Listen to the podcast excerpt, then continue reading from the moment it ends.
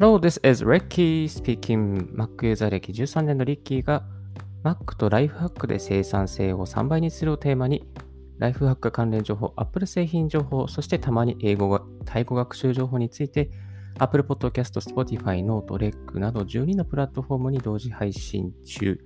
リッキーの7分ライフハックラジオを今日も始めていきたいと思います。2020年8月31日午前5時24分の東京から収録してお送りしております。今日お送りしますのはですね、Mac でドラッグドロップで一括に画像変換、画像圧縮ができるすっごいマイナーなアプリ、知られてないアプリを紹介させていただきたいと思います。そのアプリの名前は th-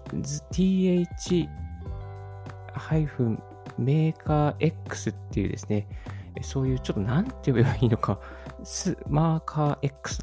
ちょっとあの、そうわからないんですけれども、えそういう、え、名前のアプリです。このアプリですね、Apple Store、えー、App Store には載ってなく、うん、ラインナップされていないので、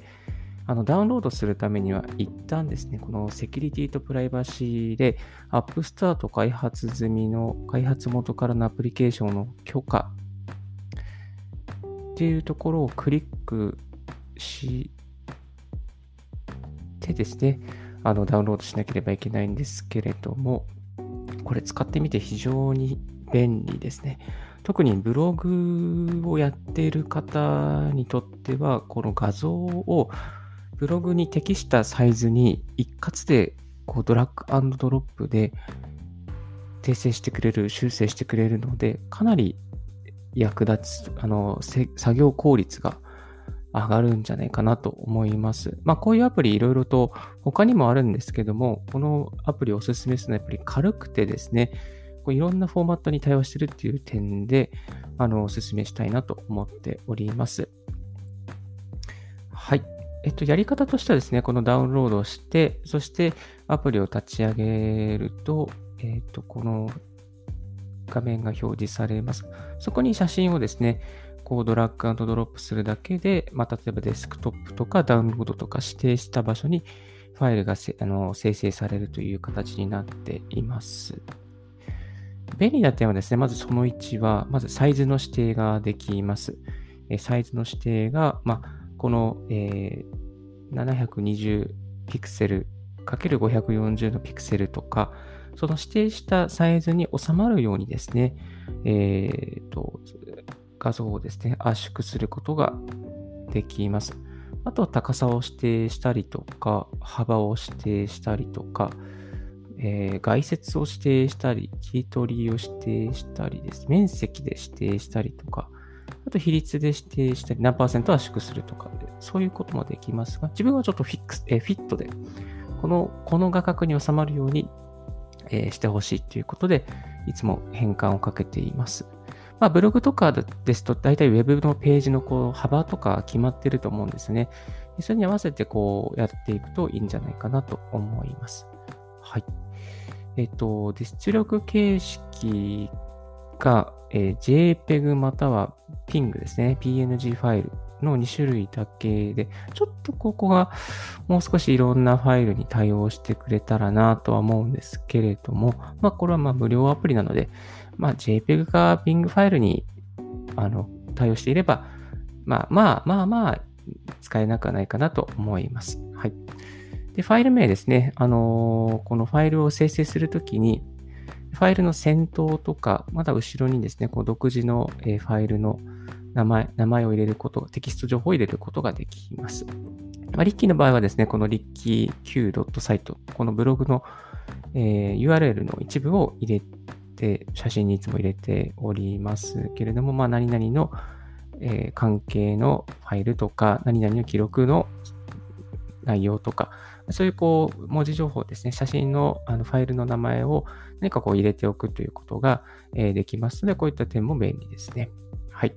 えー、この便利な点3番目なんですけども、写真にですね、こう若干余白を入れることができます。えー、余白ですね、余白のまず幅を設定することができる、えー、ますね。あとは、その大元の下の台紙サイズで設定することもできます。で余白の色もですね、設定することができます。例えば、余白ピン、ちょっとこうピンクっぽい余白を入れたいっていう場合は、ピンクの色を設定することで、簡単にピンクの色になっちゃいますね。あとは、あのー、まあ、オーソドックスなやつですと白の余白が多いんじゃないかなと思うんですが、白とか、ちょっとグレー、薄いしグレーな感じ。こういうのもですね、結構いいですね。はい。これは便利です。うん。あとは、もう一つ保存場所を指定する。これはまあ普通な表示ですね。保存場所を指定するっていうことと、あと、詳細設定で、まあ、画像の解像度、あとは画像の保管方法、JPEG 保存品質。JPEG の保存品質は標準から低いから高から、え、選べますね。えっ、ー、と、そのぐらいかな。あとは出力ファイル日時を表示とか、細やかなことがありますけれども、ままあ、そんな感じですかね。えっと、そして、えっとですね、この変換パターン、圧縮パターンを保存しておくことができます。例えばブログ用に写真を保存するときの設定を一つ保存する。例えば、こう、写真のファイルだけ、形式だけ変えるときの保存を一回一つ設定すると。まあ、その、どうやって変換するのか、どうやって圧縮するのかっていうことをプリセットしておくことが、え、できますので、まあ、こういった点は便利かなと。マルチなタスクをするときにですね、あこの写真はこういう変換方式でということでやりたいときは、それを呼び出して、えー、設定しておくことができます。はい。まあ、結構こう無料で使えて、そして JPEG と PING しかあの排出できない、書き出しすることができないんですが、かなり使いやすい、え、内容、あのアプリです。はい。ぜひぜひ、このブログをやっている方とか、また何かこう写真をまとめてやらなければいけない方とか、ぜひですね、この、えー、TH Maker X 使ってみていただければなと思います。概要欄にですね、リンク貼っておきますので、ぜひあのご覧ください。ちなみに、この、え、ー、と、変換できるファイル形式ですけども、えー、BMP ファイル、GIF ファイル、JP2、JPEG、えー、MacPaint、PDF、Photoshop、えー、PICT、Pict、Bing、QuickTime Image、SGI、TGA、TIFF など、あとですね、iPhone の .heic のファイルも対応しておりますので、これがね、ありがたいですね。ファイルで、iPhone で撮ったファイルもすぐにブログ用に JPEG に変換することができますので、えー、おすすめです。はい。今日は、えー、Mac でドラッグドロップで一括画像変換、一括画像圧縮できる便利なアプリThe TH Maker X についてご紹介でした。はい。それで一旦ここでブレイクさせていただきます。If you haven't heard about Anchor,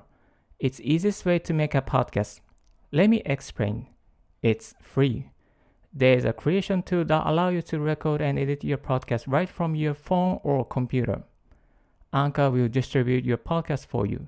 so it can be heard on Spotify, Apple Podcasts, Google Podcasts, and more. You can make money from your podcast with no minimum listenership. It's everything you need to make a podcast. It's one place. Download Anchor app or go to Anchor FM to get it started.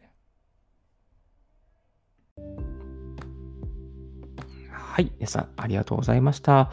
ここからですね、雑談パートに移っていきたいなと思っております。いやこの Mac のアプリ、どうやって探すのかいつもいろいろ悩むんですけどね、最初は、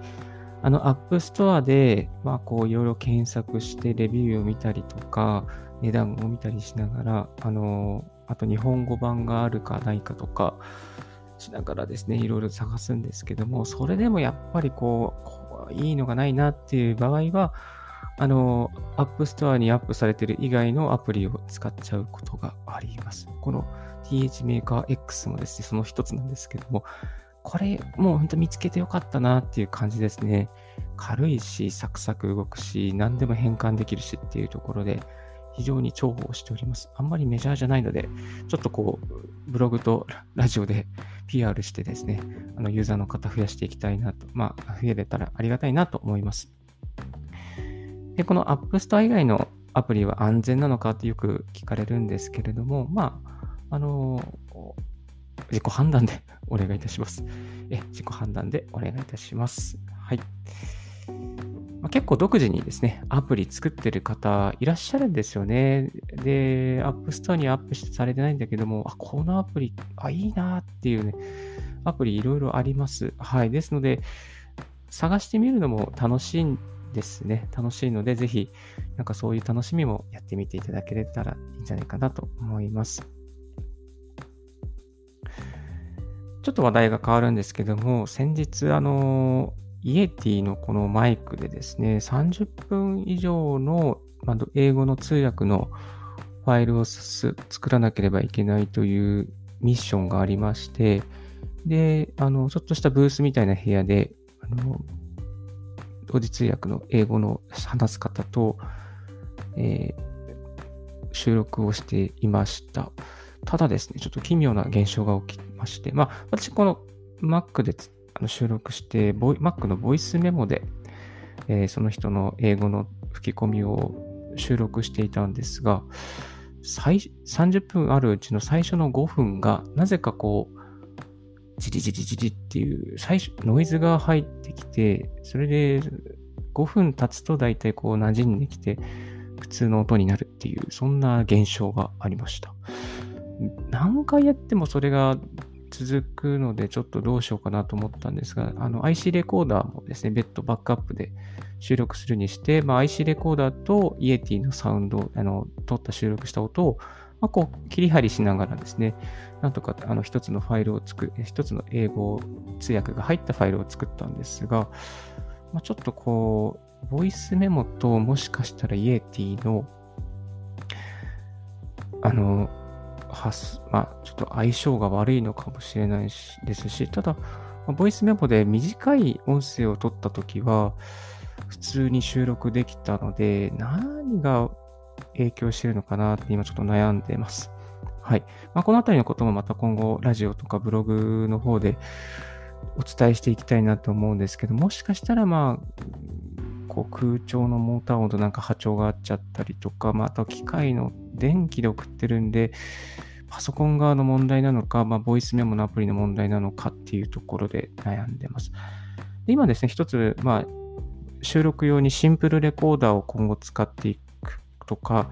あとは、オーディオハジャックっていう、こう、外国製のアプリがあるんですけども、これが結構、あの、無料で使えるんですが、有料、まあ、有料は、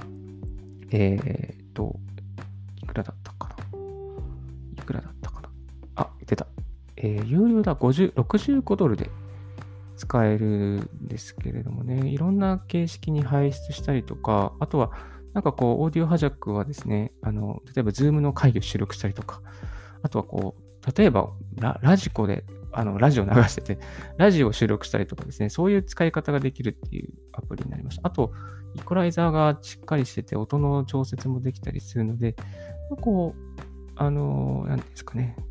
ミキサーがなくてもなんかこう、Mac だけで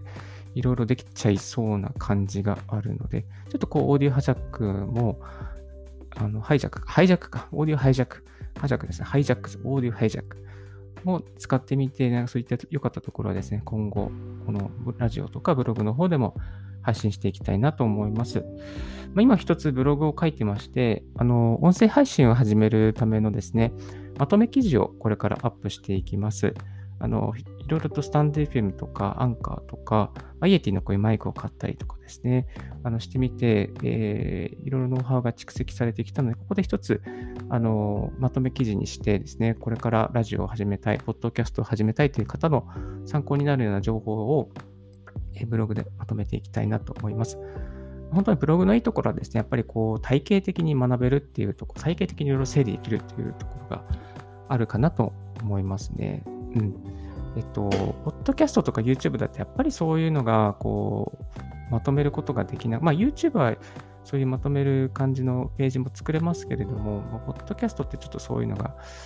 難しいので、なんかこう、改善できないかなと。まあ、こう、ブログがやっぱり母感になって、ブログで整理して、えそして、こう、体系的にやっていくっていうのは、こう、なんかこう、ありなんじゃないかなと。まあ、ブログはオワコンなんて言われますけども、まあ、ブログもいいところはたくさんあって、あの、ブログでしかできないことをコツコツとこれからも積み上げていきたいなと思います。はい。じゃあ雑談パートはこんな感じでですね、今日も月曜日の8月の最後の日、頑張ってやっていきたいなと思います。今日のラジオはいかがでしたでしょうか？少しでも役に立ったなと思う方は、ポッドキャストの購読、LIKE ボタンをよろしくお願いいたします。リッキーブログのリッキーブログ、リッキーのツイッターも毎日更新しております。リッキーさん、ちょっとこういうのを教えてください。こういうのを使ってみたいんですけど、どうでしたか？とか、そういう質問ありましたら、ぜひツイッターまでご連絡くださいませ。Thank you very much for tuning in Ricky's Radio on Podcast. This Ricky's Radio is brought to you by ブロガーのリッキーがお送りいたしました。Have a wonderful and fruitful day. Bye.